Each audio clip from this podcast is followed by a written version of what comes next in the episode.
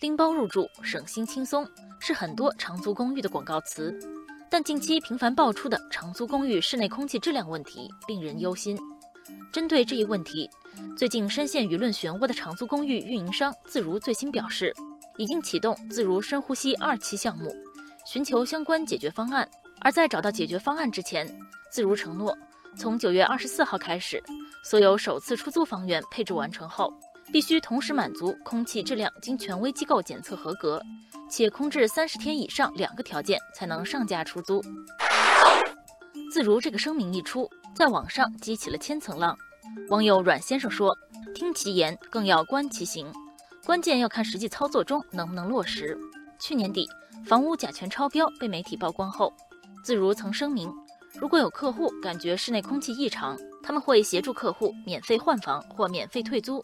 但是当时我租住的自如房屋感觉空气异常，身上还起了疹子，多次向自如投诉，却并没有收到任何回复。网友阿 K 说，这次声明只针对首次出租房源，那不是首次出租的，空气质量出了问题，谁来管？除了自如。其他长租公寓运营商也被媒体曝光过房屋空气质量不达标的问题。从业多年的网友秋风说，当前长租公寓频频爆出室内空气污染，与企业不顾一切提高房屋使用率和降低装修成本有关。为了节约成本，公司通常使用价格便宜的板材和胶水等材料，有的表面看不出来，但时间一长，有害气体就逐渐释放出来了。为了赶着把房屋租出去。一般从收房、装修到入住不到一个月，根本没时间通风。网友烟雨江南说，还有一些公司为了多收租金，把客厅打上隔断封闭起来，也作为房间出租，这样会严重影响房屋的通风，有害气体难以排出。另外，租客维权时也会碰到不少难题。网友阿拉蕾说，室内空气质量问题本身存在一定的隐蔽性，承租人不容易马上发现。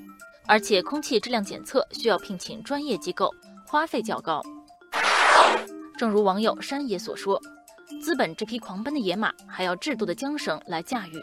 面对爆发式增长的长租公寓产业，行业相关规范、监管和有力度的惩处也要跟上，不能让企业的承诺沦为空头支票，更不能任由企业野蛮生长。